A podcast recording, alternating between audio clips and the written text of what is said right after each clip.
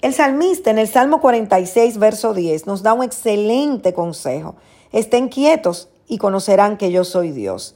Y la verdad es que es difícil estar quietos cuando enfrentamos situaciones de dificultad. La carne demanda rápidas soluciones. Sin embargo, cuando permaneces quieto, exhibes fidelidad por Yeshua.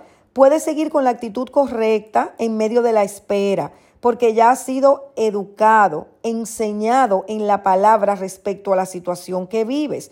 Ya Él te enseñó su pensamiento acerca de ello. Entonces sí, puedes esperar en quietud y en confianza su intervención. Él es tu ayudador. Sabrás que Él es el Elohim, el que te ama con amor entrañable y siempre está atento a las diversas experiencias que puedas atravesar. Deja a un lado la ansiedad, la desesperación, que nada te descontrole.